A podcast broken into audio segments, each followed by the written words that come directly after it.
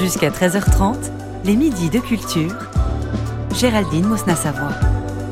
Place à la rencontre. Aujourd'hui, mon invité est réalisateur. Venu du cinéma indépendant canadien, il fait désormais partie des grands d'Hollywood.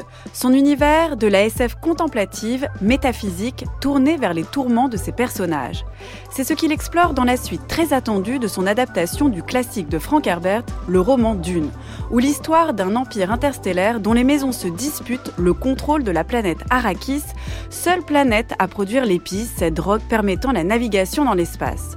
Une histoire géopolitique donc de domination d'un peuple, les Fremen qui vivent sur Arrakis, mais une histoire intime aussi, celle de Paul Atreides qui va s'allier à eux pour les libérer.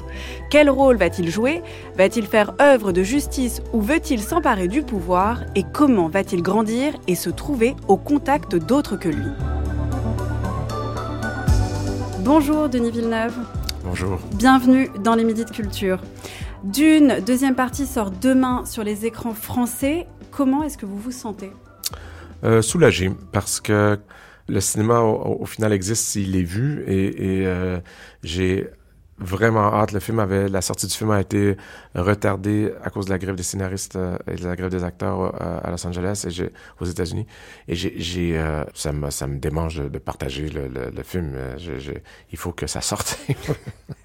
et qu'est-ce que vous aimeriez que les spectateurs et spectatrices ressentent en voyant quand même ce film qui est un énorme film où il y a beaucoup d'attentes, il y a eu beaucoup de moyens qui ont été mis en œuvre. Euh, il y a les fans de Dune, vous-même vous en êtes un, le roman de Frank Herbert. Ben, Qu'est-ce que vous voulez que les spectateurs J'aime bien, c'est toujours une question délicate parce que je, je veux, je veux pas avoir, euh, j'aime bien que les gens soient, que l'espace soit libre pour eux, mais, mais je dirais que, que j'ai voulu que ce soit un film euh, J'essaie de faire beaucoup plus émouvant que, le premier film, de par sa nature même. C'est, on est dans l'intimité d'un jeune homme qui tombe amoureux d'une, d'une jeune femme et à travers leur histoire, à travers leur relation, on va comprendre euh, le drame euh, euh, de cette planète et de, des enjeux politiques et, j'ai, j'ai envie que, j'avais envie que cette histoire soit touche, émouvante et j'espère que, que les gens vont ressentir cette émotion.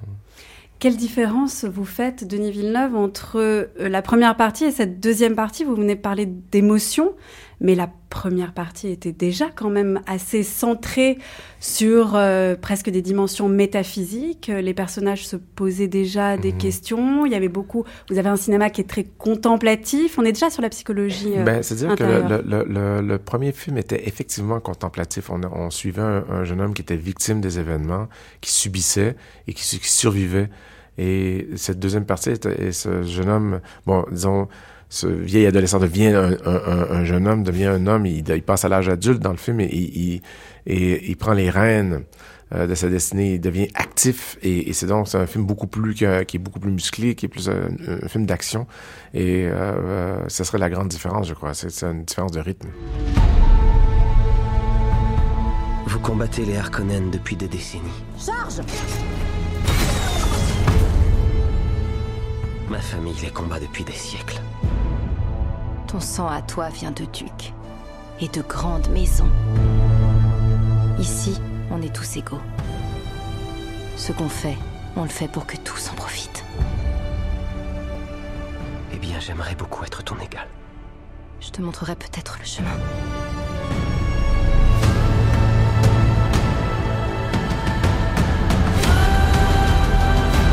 Occupez-vous de ce prophète. Envoyez des assassins. Fade Rota Il est allié.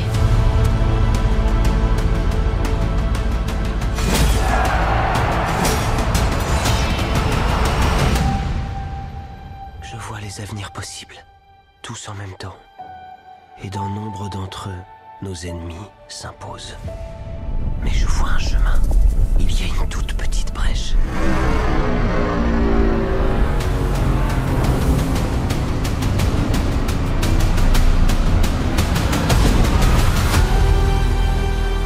Alors je rappelle juste le synopsis pour euh, les auditeurs et auditrices de, ce, de cette deuxième partie.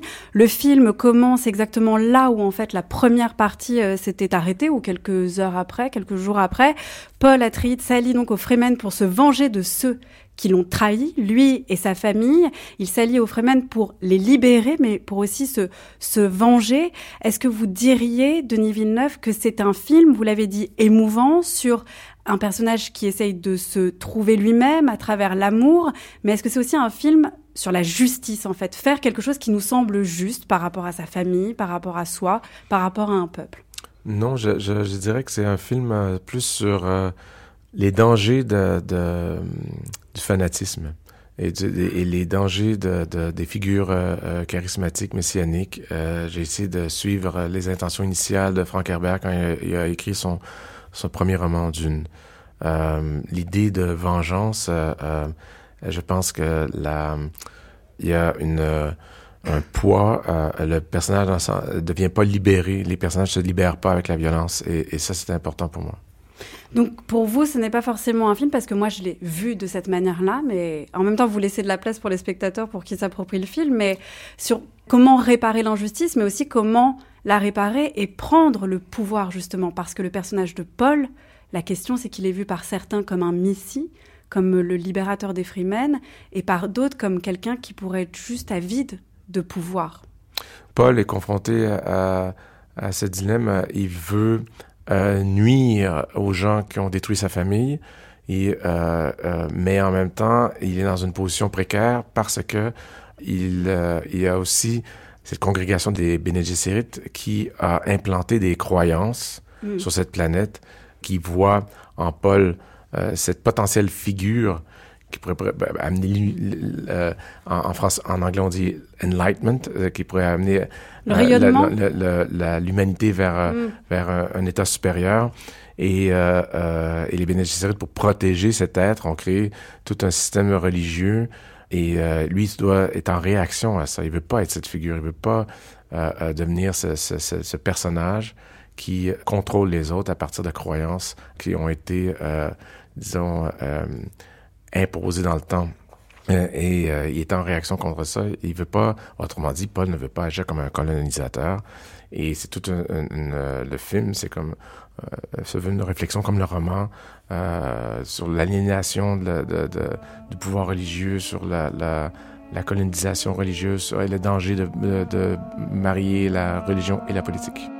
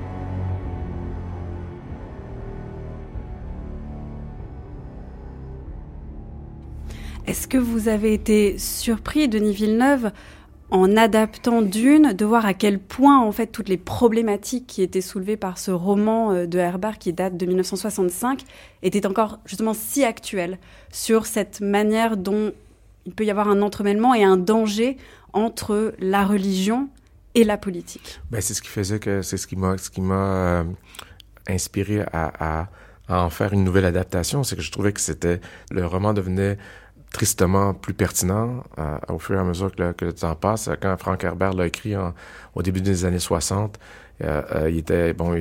J'imagine qu'il s'inspirait évidemment des grands courants du 20e siècle et, il, il, a fait des projections et ces projections se sont avérées euh, malheureusement justes. Euh. Est-ce que vous avez l'impression, Denis Villeneuve, d'éviter un petit peu tout ce qu'on attend en termes d'un grand blockbuster de science-fiction, on a parlé de, il y a la dimension politique, il y a l'histoire d'amour, il y a le côté, c'est un film d'action aussi, euh, mais il y a quand même aussi ce récit initiatique de Paul qui doit en fait se trouver lui-même. Et on chemine vraiment avec lui. Vous avez parlé de dilemme. Mmh. Que doit-il faire? Est-ce que vous pourriez presque dire que c'est euh, comme un coming of age movie? Alors oui, on suit effectivement ce jeune homme euh, qui affine son identité euh, à travers cette histoire, qui euh, qui va et c'est quelque chose qui me touche beaucoup, cette idée qu'il va se sentir chez lui dans la culture de l'autre. Et, et, ça, euh, c'est quelque chose que je, qui m'avait beaucoup touché mm. à, à, la lecture du roman, quelque chose qui me parlait beaucoup. que, que, que d'être chez soi, c'est ça peut être parfois dans un espace, dans une, euh, chez, chez les autres, euh, dans un endroit surprenant. Et, et j'avais, j'avais, ça m'avait beaucoup touché. Est-ce que vous pensez que Paul devient lui-même à la fin de cette deuxième partie? Parce qu'il fait face à un certain nombre de dilemmes On va pas évidemment dévoiler, mais est-ce que vous êtes euh, content de la manière dont il se transforme?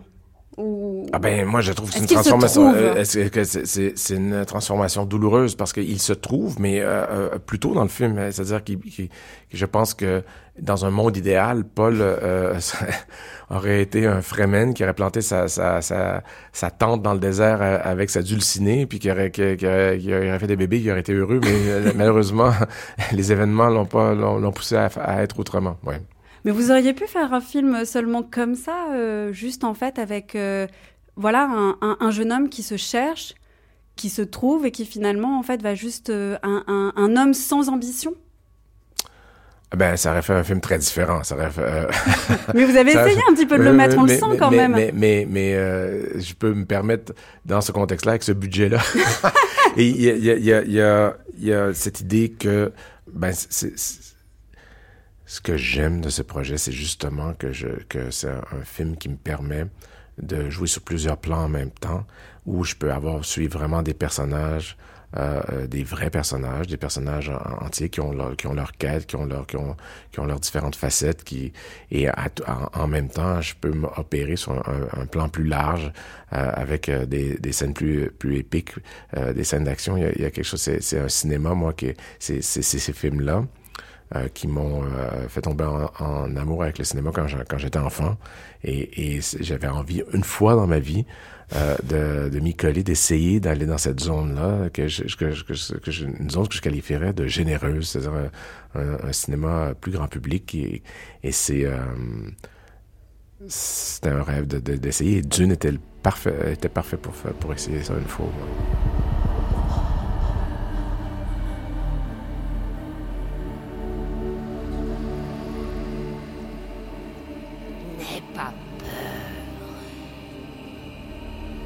Même une petite souris du désert peut survivre. Tu devras affronter tes peurs. te viendra, te viendra en aide. Suis ton ami. Tu as beaucoup à apprendre. Je vais t'enseigner les usages du désert. Viens avec moi.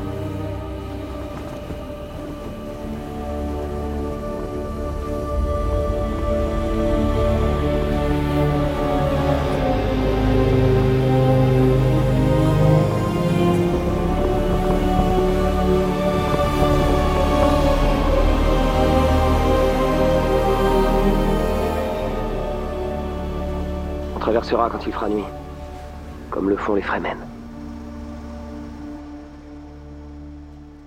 Va entrer sur le territoire des Verts. On peut pas marcher normalement. Sinon, on est mort. On va devoir marcher comme les Fremen. On appelle ça la marche des sables. Du moins, c'est ce que disaient les livres Bobine. Oui, oui, d'accord. Très bien, suivez-moi. Faites comme moi.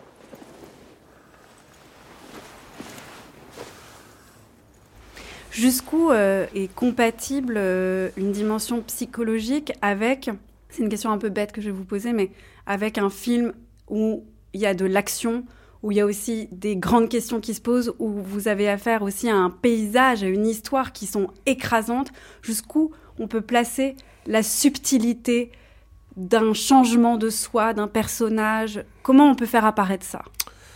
Ben, c'est une bonne question, mais je veux dire, euh, pas si la- la- la- en vérité, la, réponse est ennuyante. C'est-à-dire que je dirais que c'est dans le travail de l'écriture. C'est Mm. beaucoup dans l'écriture. Puis, euh, je dirais pas que, que j'ai pas la prétention de penser que, que Dune est une, une- étude psychologique très poussée. Là, c'est pas. Mais vous, vous êtes- vous avez été obligé d'en mais, faire. Mais, mais la, la, dans l'écriture même, il y a, y, a, il y a cet équilibre que j'essaie de retrouver et de, et vraiment faire attention. à- En fait, le focus de l'écriture a été la relation entre Paul et Shani et, et, et de faire en sorte que tout le drame du film euh, se retrouve à l'intérieur de, de, de leur intimité, de leur relation et de, de, de, voir cette histoire à travers les yeux et de Paul et Shani. Et euh, c'est c'est en, en, en focusant, ça, a été mon focus tout le long du tournage. Je me disais, si on ne croit pas en leur relation, j'ai pas de film. Et, euh, voilà, alors j'ai vraiment... Ça a été mon focus principal. Paul est interprété par Timothée Chalamet, Shani par euh, Zendaya. Vous avez parlé justement de cette relation entre Paul et les Fremen.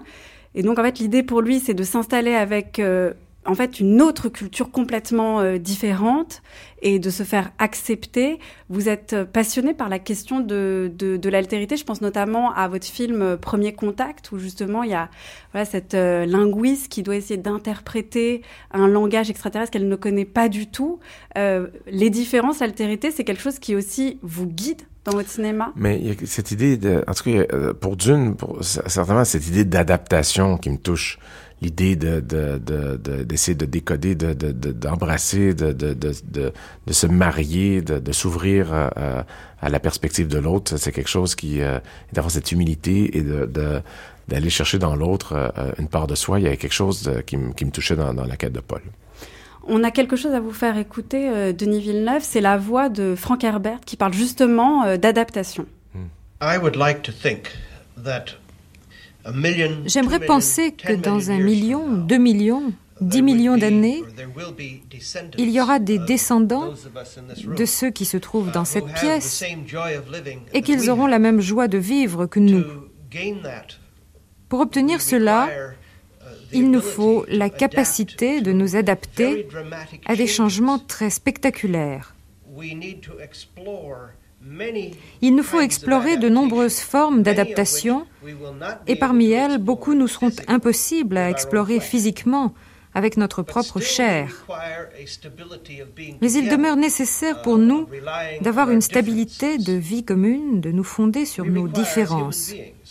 En tant require qu'être a humain, stability il nous faut cette stabilité, d'être différents mais d'être ensemble. Et là est le vrai pouvoir de la science-fiction.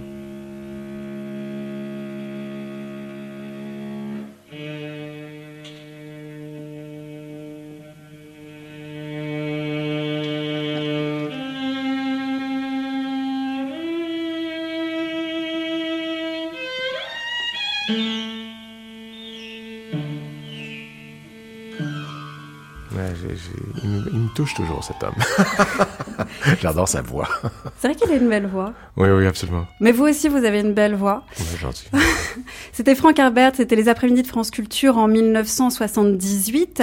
Est-ce que vous pensez, Denis Villeneuve, comme lui, que la science-fiction est peut-être le meilleur moyen d'explorer cette capacité d'adaptation qu'on a, mais qu'on ne pourrait pas forcément explorer physiquement, mais l'explorer euh, intellectuellement L'idée de projection, dans Mm. de, de- de se projeter dans, dans le futur, de- d'entrevoir des avenues, Euh, c'est quelque chose, c'est une des forces de, de, la science-fiction et je crois euh, dans cette, notre, cette période présente euh, que, euh, et on le voit dans, depuis quelques années, il- la, la science-fiction a, a une, une- prend une importance dans essayer de déchiffrer ou d'entrevoir des portes possibles pour, pour euh, notre survie, pour notre évolution. Je, trouve ça euh, une forme qui prend de plus en plus, euh, qui est encore plus pertinente aujourd'hui que, que je l'aurais cru euh, quand, j'étais plus jeune, en fait. Moi, je trouve que la science-fiction, c'est souvent des dystopies. C'est souvent inquiétant, souvent pessimiste. Franck Herbert et, vous-même, Denis Villeneuve, vous semblez très confiant, justement, sur plutôt des perspectives positives que pourrait nous montrer la science-fiction. Oui, mais je, je, je dirais pas si, si Dune est si positif. Le, le, le, le projet de Dune est, est quand même. euh, euh, il, y a, il, y a, il y a quelque chose de. de c'est un regard sur aujourd'hui. Sur, Mm. sur, euh, et, euh, mais je, je, je pense que oui, ça serait. euh, je vois d'un bon œil de faire de la science-fiction euh, utopique euh, ou qui, qui une science-fiction qui rêve vers vers un, un, un possible meilleur. Ça, euh, c'est quelque chose que j'aimerais bien faire un jour. Oui. Est-ce que c'est dû, vous pensez, au fait aussi qu'il y a un motif qui revient régulièrement dans vos films, c'est le désert? Et le fait que ce film prenne place dans le désert, il y a quelque chose de, de, de- où l'horizon est dégagé et où on a l'impression que tout est possible, en fait. Le pire ou le meilleur, mais que le meilleur est possible. Mais le- au moins, le me- les, les deux sont possibles, mais le meilleur est possible. Au moins, la possibilité C'est pas existe. évacué. Exactement. Le désert, c'est un espace qui, me- touche parce qu'il il renvoie à l'introspection. C'est cette, idée que ce rapport à l'horizon, à l'infini, qui, ramène à soi, qui est vraiment comme euh, un paysage qui, euh, qui a un pouvoir euh, de nous acheminer dans un cheminement existentiel. Il y a quelque chose de, puissant dans le désert. Et c'est un, paysage où ça, j'ai encore de la difficulté à, à- à me l'expliquer pourquoi je me sens si chez moi. Dans, oui. un, dans un désert. Il y a peut-être, je suis né avec euh, l'horizon du fleuve Saint-Laurent. C'est, une des seules explications que je vois. Mais avec des ciels plus grands que nature. Mais, mais euh, il y a vraiment euh, dans la, cette solitude, dans le rapport à- à- aux éléments bruts, à la surface de la, de la planète, il y a quelque chose de rassurant dans le désert. Et pas d'angoissant? Cette immensité, tout est possible, c'est vertigineux. Ouais, mais euh, non, ça m'angoisse. C'est le contraire. Moi, ça me rassure. Comment on filme le, désert et comment on essaye justement de, de restituer le fait que ce soit que ça puisse être une forme de chez soi, alors que les chez soi on se les figure avec euh, des murs, une forme de cocon, des espaces peut-être plus petits. Or là, il y a quelque chose de l'ordre de l'immensité ou comment on arrive à figurer un sentiment de confort et oui, de chez soi dans un désert? Il y a un rapport au, au son. Euh, il y a quelque chose dans le son qui tombe, dans le, dans le son, dans la proximité, dans l'intimité euh, d'expérience sonore dans le désert qui, qui, euh, qui est comme un cocon. Il y a euh, cette, euh, ce calme, euh, il y a cette, cette, il y a une sérénité incroyable dans, dans ces espaces-là. Il y a, et encore le rapport à méditatif que, que ces paysages-là l'état méditatif que ces, ces, ces paysages-là provoquent, moi, me, me, me, me font sentir bien, voilà. 12h, 13h30, les midis de culture. Géraldine Mosna-Savoie. Well, I'm sort of proud of Eh bien, je suis plutôt fier de tous mes films, Dune. sauf de Dune.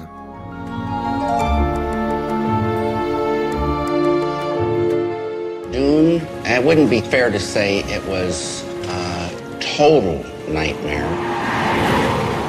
Dune, ça ne serait pas juste de dire que ce fut un cauchemar total, mais peut-être un cauchemar à 75%. Et la raison à ça, c'est que je n'avais pas le Final Cut. J'ai vécu de très beaux moments. À Mexico, j'avais la meilleure équipe, le meilleur casting. C'était beau. Mais quand vous n'avez pas le Final Cut, et ça, je le savais déjà, alors pourquoi l'ai-je fait? Eh bien, je ne sais pas. Mais quand vous n'avez pas le Final Cut, une liberté de création totale, vous mourrez à petit feu. Vous mourrez à petit feu. Died, I did. Et ça, ça m'a tué.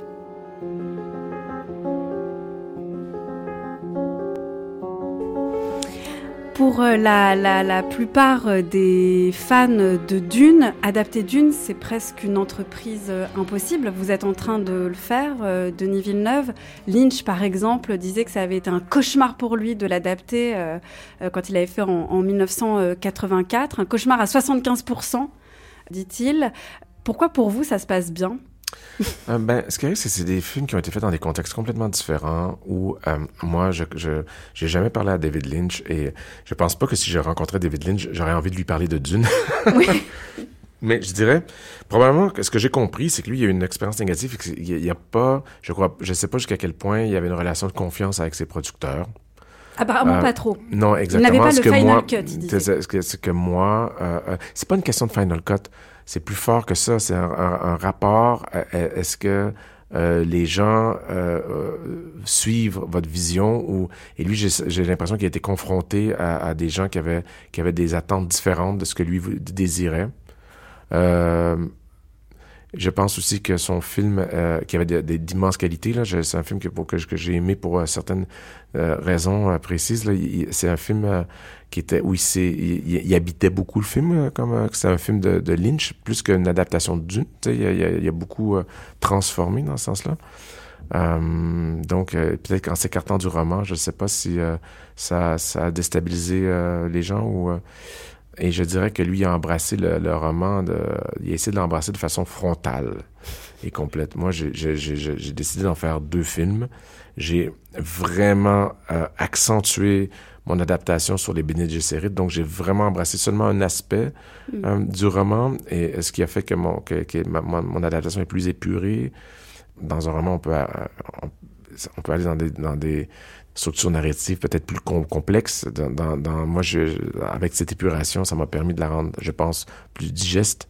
Et à savoir si j'ai réussi, ben on verra comment le film est reçu dans deux jours. On, me euh, euh, on vous dira. Oui, ouais, c'est ça, Mais, mais je vais, je, à ce moment-là, je saurai. Mais, mais le, le, on a pris des, des, des avenues différentes. Et je travaille avec un, un studio qui, après ma barre, me fait 100% confiance, à savoir, ce sont des gens qui me donnent la liberté. J'ai, j'ai expliqué au départ comment je voulais approcher le roman, c'est quoi l'angle, et on s'est entendu sur toute la ligne dès le départ. Donc, j'ai une liberté et, et, qui fait que et j'ai une relation euh, absolument excellente avec euh, Legendary.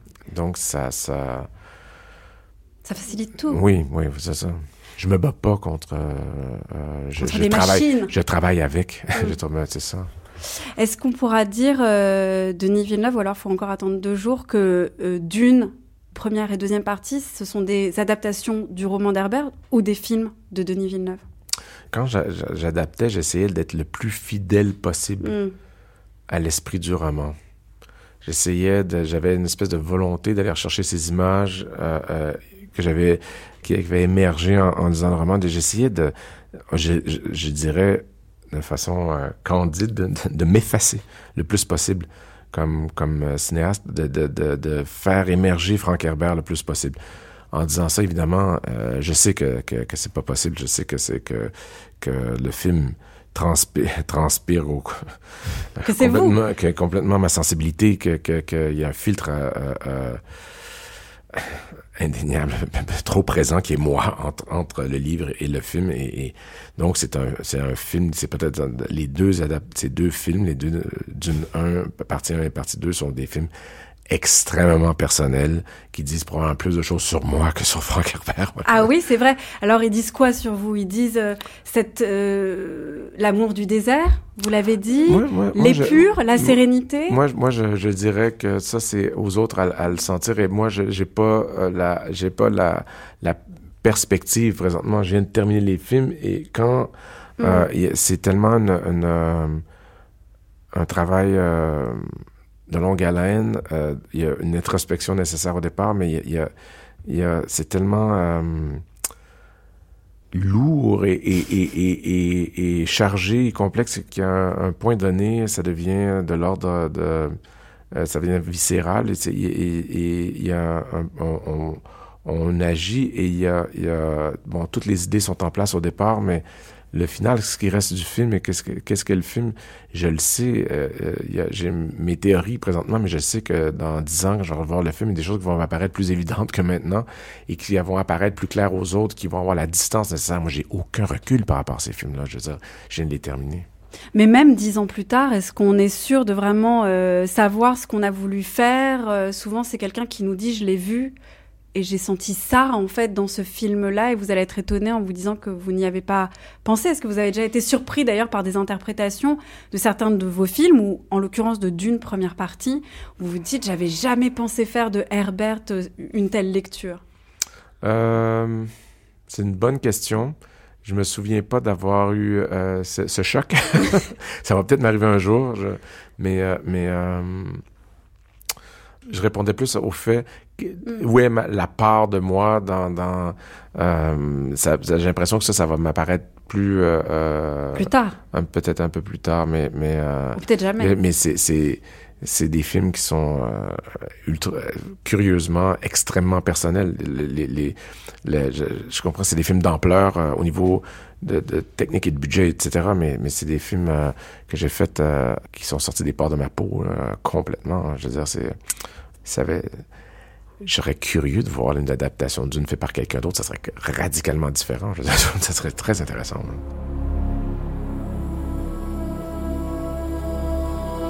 Kali McKyllen. Tu es désormais des nôtres. Une vie pour une vie. Viens avec nous au Stable. Non. Paul doit quitter cette planète.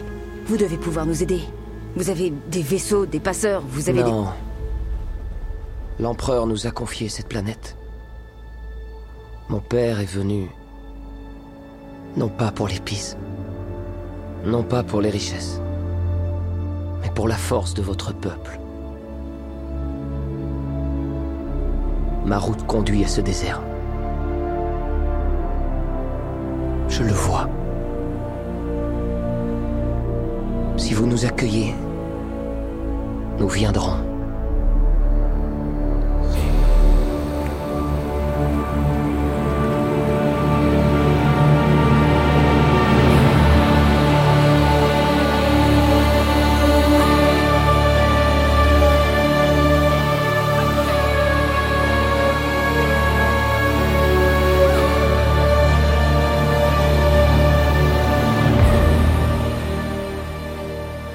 Euh, vous avez découvert Dune, euh, le roman, quand vous étiez euh, adolescent, c'est ça? Oui.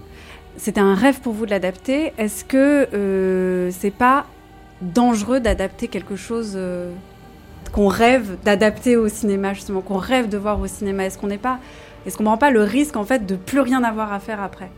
Le premier artiste que j'ai que j'ai que j'ai essayé d'em- d'embarquer dans, dans l'aventure, la, la première personne à qui j'ai parlé, c'est Hans Zimmer, le, le compositeur.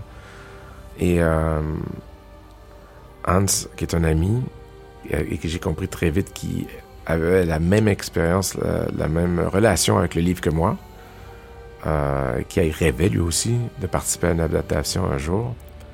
Je me souviens de, de- prendre un repas avec lui, on était seuls et il, me- dit mais est-ce que on parlait du, livre et il me dit est-ce que mais est-ce que c'est pas une très très mauvaise idée? Parce que on va nécessairement se décevoir on va nécessairement échouer. Euh, euh, on peut pas arriver à, à- à rendre hommage à transposer euh, à atteindre ces rêves qu'on a eu quand on a quand on a, on a on a 15 ans. quand, on a 13 ou 14 ans qu'on lit euh, et, et je savais qu'il avait raison. Et, euh, et, ben, j'ai tenté l'aventure quand même mais effectivement c'est une expérience euh, qui en, en quelque sorte voit à l'échec et c'est euh, douloureusement doux de de, de, de- je le savais en m'embarquant dans cette aventure de de mais il y a, il y a quand même des moments il y a des images il y a des moments dans, dans les films où j'ai j'ai je me suis approché très très très très près des odeurs des sensations des couleurs de de, de dans la mise en scène dans les personnages et les images sont extrêmement proches de ce que ce que j'avais euh, euh, ce que j'avais rêvé au départ et d'autres qui sont plus loin et, et c'est ce qui fait que le film est, est un- un- une créature très étrange à mes yeux aujourd'hui que c'est une expérience très étrange d'avoir tenté de me dire j'ai adapté Dune. Et, et une partie de moi qui a, qui a encore de la difficulté à, à le croire et que, que, que je vais avoir, euh, que je pense que ça va me prendre du temps à digérer ces films. Euh, c'est une expérience très singulière.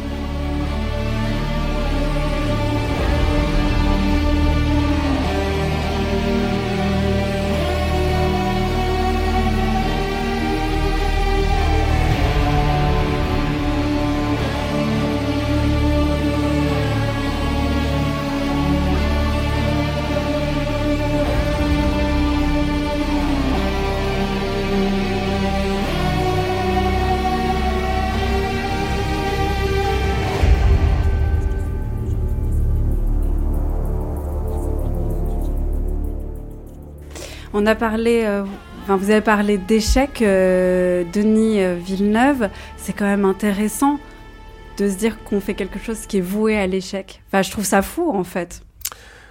Il y a, il y a, mais je, je, je parle dans cette idée d'essayer d'atteindre Oui, les rêves. ouais, ouais, ouais. Mais non, en fait, c'est rassurant. Parce que ça veut dire y a encore de l'espace pour évoluer. Si j'avais réussi, ça serait une catastrophe. Parce que là, j'aurais été obligé, j'aurais plus rien à faire.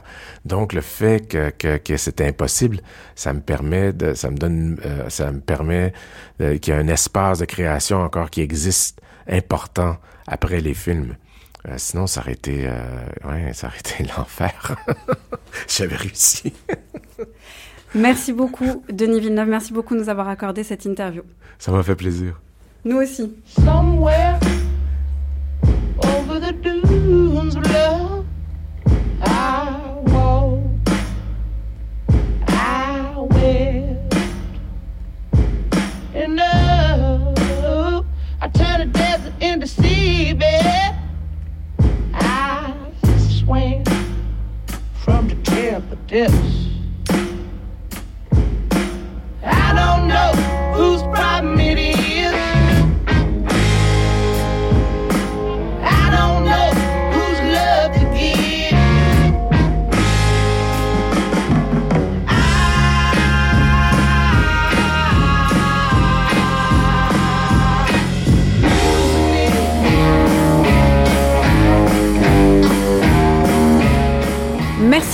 Beaucoup Denis Villeneuve. De vous, on pourra donc découvrir Dune, deuxième partie. Demain, ça sort sur les écrans. Et un grand merci à l'équipe des Midis de Culture qui sont préparés par Anaïs Isbert, Zora Vignier, Laura Dutèche-Pérez, Cyril Marchand, Manon Delacelle, Aïssatou Ndoy. Réalisation Nicolas Berger. Prise de son Marc Garvenès. Pour réécouter cette émission, rendez-vous sur le site de France Culture à la page des Midis de Culture et sur l'application Radio France.